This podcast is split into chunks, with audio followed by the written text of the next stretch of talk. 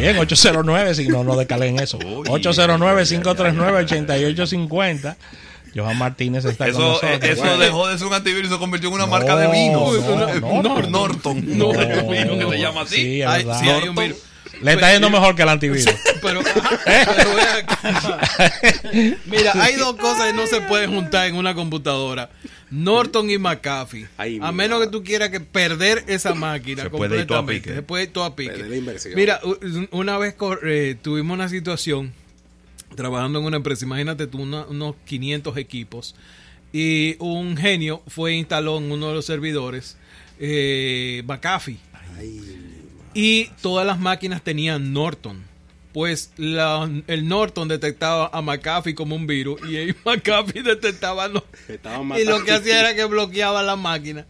Y ya tú sabes, eh, 300 máquinas eh, abajo a, a formatear ya de todo porque no había forma. Ya, estaban corriendo los dos y, y era una locura. Pero precisamente hablando sobre eh, antivirus, uno de los quizás más populares y muchos de nosotros hemos sido sorprendidos en la madrugada diciendo el avance de virus se ha actualizado.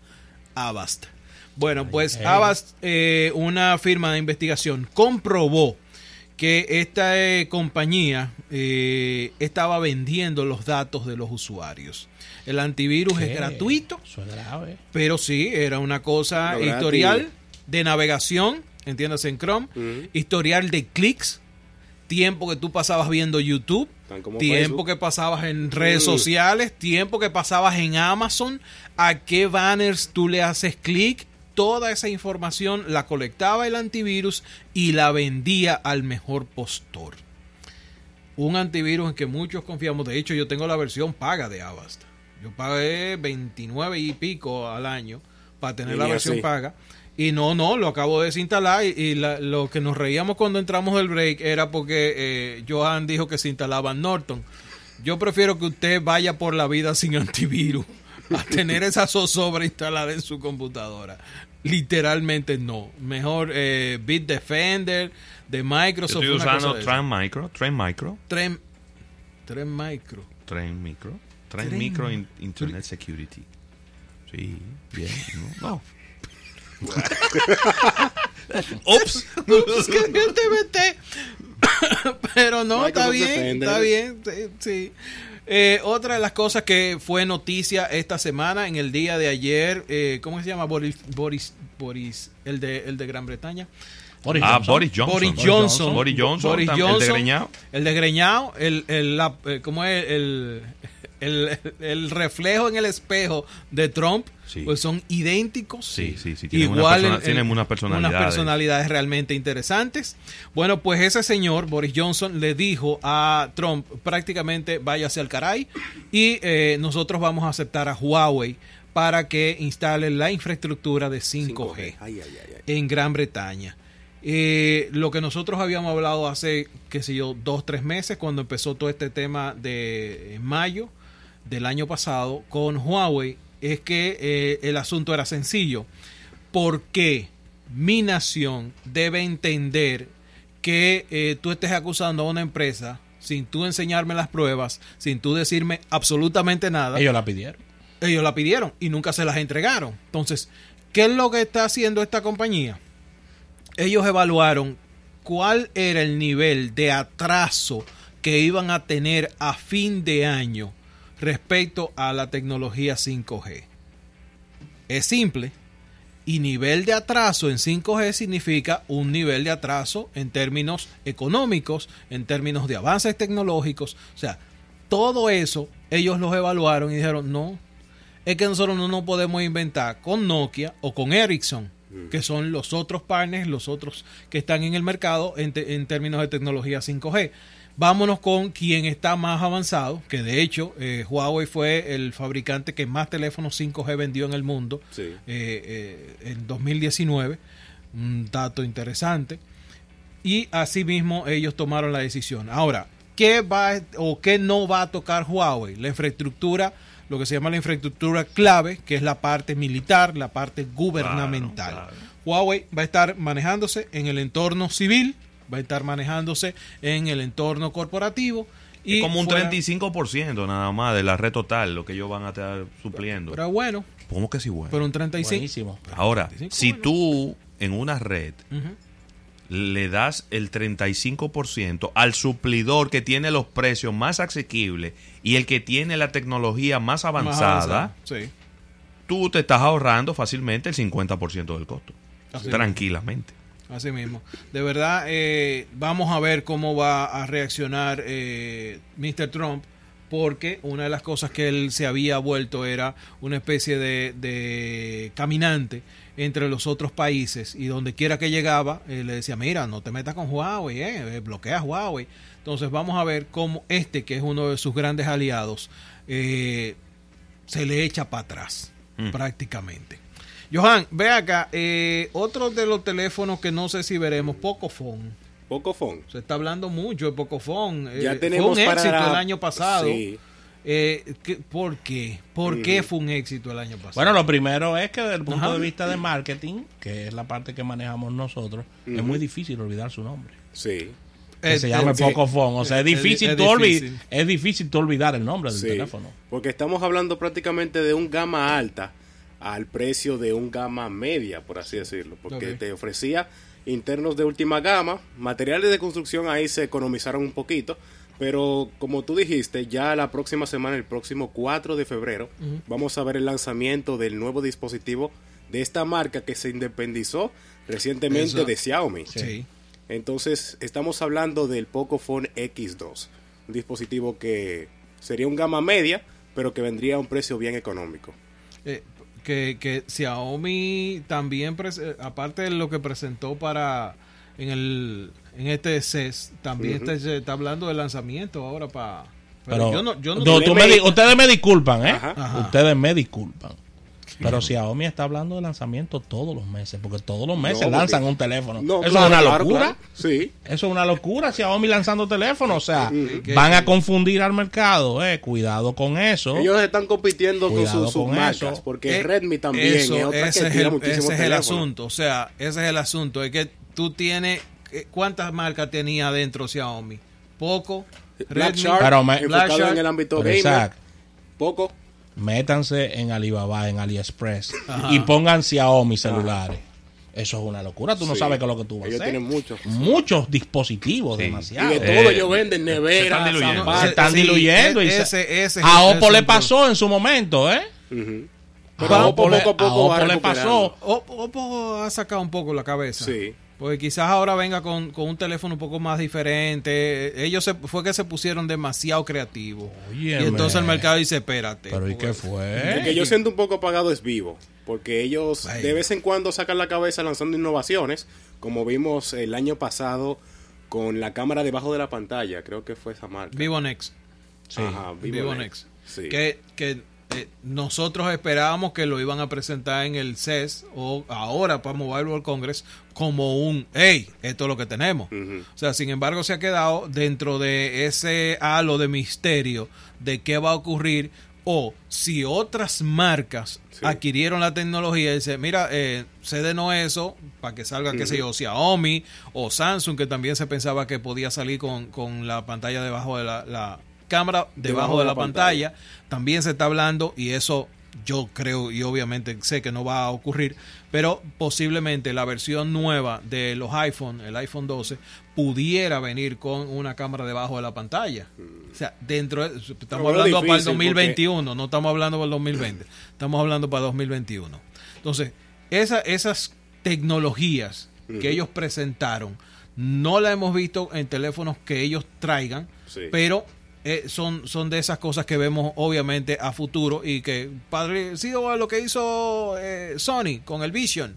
Vision S. Mira, esto es lo que nosotros tenemos, tú lo quieres, nosotros te podemos, podemos llegar a algún tipo de acuerdo Sí. y negociarlo. Otra de las cositas que eh, tenemos pendiente para esta semana es, eh, yo estuve viendo una mochila que es de lo más interesante. La, Yo había publicado hace dos semanas sobre una laptop de HP que viene con un localizador integrado. Ay, sí. A mí me encantó eso porque eh, uno de los grandes dolores de cabeza precisamente es ese. ¿qué ocurre si se me pierde la laptop?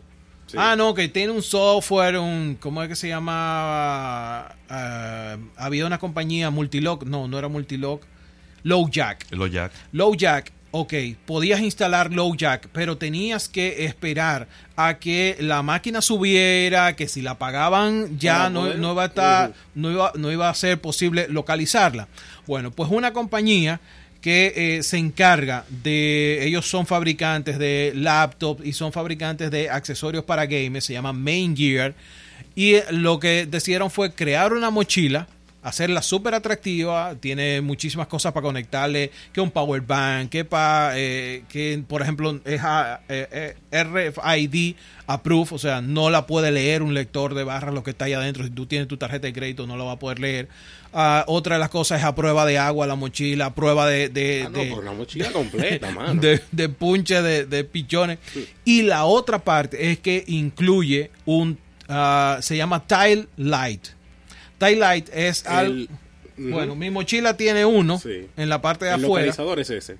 Es un localizador que te da un rango de hasta 200 pies eh, que tú puedes rastrear el dispositivo eh, sincronizado a través de tu de- de- con el dispositivo del vía Bluetooth tiene una aplicación y en caso de que tú sientas que tu mochila no está cerca entonces tú puedes activar una alarma que tiene la Y mochila ahí me gusta, se poderite. Sí, se pone Hay histérica una laptop de HP que tiene un, eh, Bueno, un la, localizador de la esos. HP, exacto, la HP Spectre, la nueva, Ajá. viene con eh, la Con eso capacidad, integrado. con eso integrado, porque ellos hicieron un join. O sea, lo que ha hecho esta marca, Tile, que es una marca que tiene tres o cuatro años ya en Sí, el sí, sí. mercado. Ellos vendían como unas cositas que parecen como unos llaveritos. ¿no? Bueno, Sí. ahora ellos decidieron hacer, crear ese mismo el, el llaverito. Tiene, viene con un formato de tarjeta de crédito que lo puedes poner dentro de la cartera. Es a prueba de agua. Aumentaron la capacidad de batería. Puede durar tres años de una sola cargada. Yo, Tres años. yo no sé con qué se carga, si es con el movimiento, pero puede durar tres años sincronizada vía Bluetooth. Y entonces lo que hicieron ahora fue crear como unos, unos botoncitos que tú se lo puedes poner al control remoto, a la llave, a la correa A del perro, o sea, básicamente a todo en la casa Lo que se pueda perder. tienen de la bicicleta y entonces lo que van haciendo es a medida que se eh, van variando los modelos y lo que cambia es el tamaño de, de- de rastreo Sí. 400 pies 600 500 pies esa, esa es la parte que van modificando ¿cómo funciona este tipo de tecnología? utiliza crowd GPS entiéndase mientras más tile hay cerca uno se comunica con el otro. Si, por Ok, ejemplo, eh, como una telaraña, algo así. Van creando una tela de araña. Entonces, ¿qué es lo que ocurre? El tile mío sabe que José Luis está cerca. Y entonces va, él va a llegar a los 200 míos, a los 200, eh, eh, Los 200 metros. los 200 pies míos. Pies. Y entonces va a enlazar con José Luis. Si José Luis tiene una alerta, yo voy a detectarla y voy a comunicarle. Es mi teléfono que le va a decir al de José Luis, hey, te estás robando la, la mochila. Pasó por aquí. Pasó el- por el- aquí. La mochila Entonces, que tú andas buscando. Exactamente. Eso se va creando, esa malla, con una especie de social GPS. Chismosito el aparato. El chismosito. el chismosito. Chismosito el Oye, aparato. hay muy buenos ejemplos en el site de ellos, muy, muy buenos ejemplos. Y eh, el kit de, de tres, eh, de, tres de, de estos tiles está costando unos 30 dólares. Está bien ahí. Así que eh, es una, una tecnología que es liviana, que no Eh, pesa y que realmente puede resolverte muy, muy buenos problemas. Sobre todo eh, contando que solamente en Inglaterra se perdieron el año pasado 422 mil mochilas. Wow. Isaac, Dime. ¿esperarías algún tipo de tecnología nueva o algo sugerido para este Super Bowl, por ejemplo, que utilice... Ahí no hay miedo, Isaac. en los No, ahí no, ahí no hay miedo, pero, pero ¿Eh? yo creo que lo, lo que puede venir son un par de, de comerciales. Obviamente va a venir el comercial de Motorola, que lo estamos esperando para allá. Eh, posiblemente venga un comercial de Samsung eh, respecto a dos cosas. Uno, recuérdense que el S20 viene por ahí. S20 y es- eh, el Flip, que ellos están a- van a apostar mucho Sí. al Flip. Ellos van a Mucho apostar comercial mucho, Flip. mucho comercial del Flip. Ya hay una, una expectativa de 30 segundos que se lanzó anoche y que eh, obviamente va, va para Super Bowl. Eh, fuera de eso, ah, posiblemente veamos ve- eh, anuncios de vehículos eléctricos nuevos. Rivian acaba de presentarse por ahí, así que ese pudiera, míralo ahí. Eh, Rivian acaba de presentarse. Saludo a la bestia. La bestia que nos está escuchando. Él tiene su Exacto, tactile. está- tiene su tactile ahí. Nos Yo- está mandando yo- la foto del llavero. Ya, yo, yo- yo tengo, No, adelante, te- tengo, oyentes están. tengo una amiga mía que le tiene hasta el hijo, le pegó eso. Increíble. Porque ella se- sí, no, es, es que ella sufre de perder cosas. Pero eh, esa es una, no, es una tecnología que resuelve. Miren, pruébenla y de verdad, de verdad, o sea, nada se compara con una llave que tú no encuentras precisamente cuando tú vas a salir. Ay, sí. Porque Eso tú no la has buscado en el día entero, Eso pero tú, tú vas a salir Y cuando la... ah, es ahí. Entonces, es muy sencillo irse a la aplicación, tocarla y escuchar el sonido. Uy, uy, uy, porque es bastante molestoso. Sí. y entonces tú descubres que el niño la metió en la cuarta gaveta Sí. abajo del fregadero. O sea, no había forma humana de que tú lo encontraras sin asistencia. Pero ah, eh, en gadgetdominicana.com está el post con la, la mochila y donde pueden comprarla. Igual donde pueden comprar los tiles también. Buenísimo. Más información ahí. Excelente. Así que todavía tenemos unos minutos más. No se me. Bueno, no se Mobile me World. Congress. Sí. Tenemos que hablar de Mobile World Congress. Obviamente, eh, en estos minutos que cierran, eh, la tendencia va a ser 5G. No vamos a hablar ni siquiera de ellas. Es algo que tenemos un par de años eh, hablando. Ahora, las modalidades es cómo va a hacerse. Una de las cosas que hizo T-Mobile fue enfocarse en una forma diferente de, eh, de poner las celdas y entonces eso pudiera ser eh, estar apareciendo ahora en, en Mobile World Congress. La otra, teléfonos plegables, obviamente. Sí, eh, vimos muchísimas sorpresas en sí y es que no es un evento centrado en móviles. Imagínate ahora en este evento. Sí, Sí. Es, ese, esa es de las cosas que estamos esperando. Eh, obviamente, el Alcatel o el TCL dijo que iba a hacer el anuncio de, de sus Sí. teléfonos ahí. Esta, esta Sí. gama media glorificada con capacidad de 5G. Así que Muy bien. eh, eh, está de lo más de lo más bueno que vamos a ver. Isaac, Mm. dimos hace unos días una estadística que no pierde vigencia. Quiero la opinión tuya y de, y de Johan al respecto. Sobre que el año 2019 fue el año en que dio números muy positivos la venta de personal computers en todo el mundo. Es De decir, los números de laptops Sí. Sí. fueron muy buenos los números y rompió una mala racha que venía ten- teniendo este, este segmento del mundo de la tecnología y se vendieron muy bien las computadoras. Sí. Hablamos, háblame un poquito de eso, señores. Tú, sabes que una de las, eh, quizás una de las razones es el, el descalabro de las tablets. ¿Qué? ¿Se fueron Sí. de boca las tablets? Las tablets se fueron de La boca. están Ahora- regalando en los supermercados, eh, Bueno, aquí. ah, bien- es regalando las que están prácticamente. Además- Nada más falta que le peguen un salami eh, a, a una tableta. Las Pero es verdad. dos compañías que yo veo forzando con eso es Apple con las iPads porque se venden. Obviamente, y claro. sí, también claro. Samsung. Sí, pero después todos los otros fabricantes se le abrió el pecho. Sí. Eh, porque el usuario que buscaba una tableta iba buscando la supuesta eh, interacción de tener una tableta y una laptop portátil. Sí. Eso no funcionó nunca. Primero, Android, eh, Google, yo creo que dentro de 10 años ellos entenderán que debieron haber creado un sistema operativo diferente para las tablets. Gracias. Igualito que lo que hizo Apple. Apple lo entendió. Apple vio qué estaba ocurriendo con iOS para móviles puesto en una Sí. tableta y dijo, eso no tiene ningún sentido. Es tan cierto lo que dices que muchos amantes del mundo Android Sí. utilizan el iPad como Sí. quiera, no utilizan, no utilizan otra tableta. O Pero- sea, es como el genérico. Exacto, es, sí, sí. es un Ajá. tema de experiencia. O sea, cuando tú tienes una, una tienda de aplicaciones dedicada para ese formato, es completamente diferente a déjame bajar la misma aplicación, perdón, la misma aplicación que está en el celular, En el celular. ponerla ahora en esta pantalla. En esta pantalla. Y la Algo aplicación como- no sabe qué hacer. Algo así como lo, lo que hicieron con Android Go. O sea, que tienen una tienda de aplicaciones enfocada en esos dispositivos que no tienen tan altas specs. Exacto. Android Go es una versión de Android para dispositivos que tienen menos de 4 GB de, de- memoria RAM. Sí. Entonces, ahí fluye cualquier cosa. Sí. cualquier cosa. Pero la versión que tiene Android Go para WhatsApp no es la misma versión que tiene para Exacto. los teléfonos normales, para, para los teléfonos gama alta.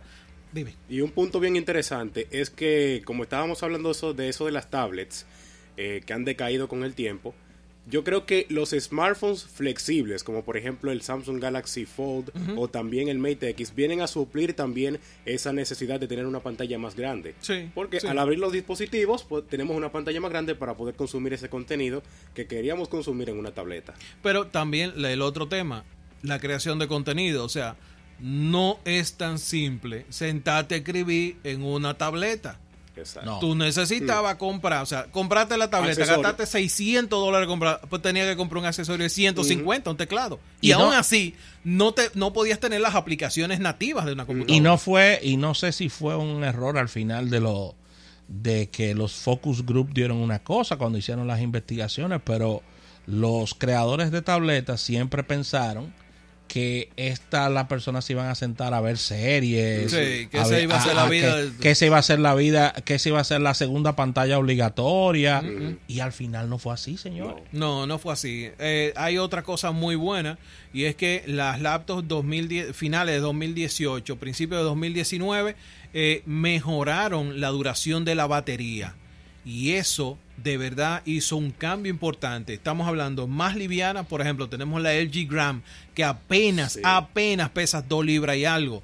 Igual los Samsung también, Lenovo está eh, eh, colocando muy buenos dispositivos y básicamente todos están hablando, dándonos las promesas de entre 8, 9, 10 y hasta 15 horas de batería. Sí. Eso te cambia una tableta porque primero tienes las aplicaciones nativas, tienes un sistema operativo que conoces, tienes las aplicaciones que van a correr perfectamente en tu computadora de escritorio, van a correr perfectamente en ese dispositivo nuevo. Así que ahí no hay ningún problema y esperamos ahora 2020 va, Claro. va hay muchos cambios, hay Sí. muy buenos equipos que van a estar saliendo y realmente eh, esperamos que sigan. Ahora lo que va a venir es laptop Always Connect y eso lo vamos a ver en Mobile World Congress. ¿Dónde te podemos Me encontrar, pueden Joan? encontrar tanto en Facebook, Twitter e Instagram y también en mi canal de YouTube como TCK Tech. Ahí estamos publicando contenido diariamente. Isaac, ¿dónde te podemos encontrar? Arroba Isaac Ramírez, tanto en Twitter como en Instagram, gadgetdominicana.com, hay muchísima más información.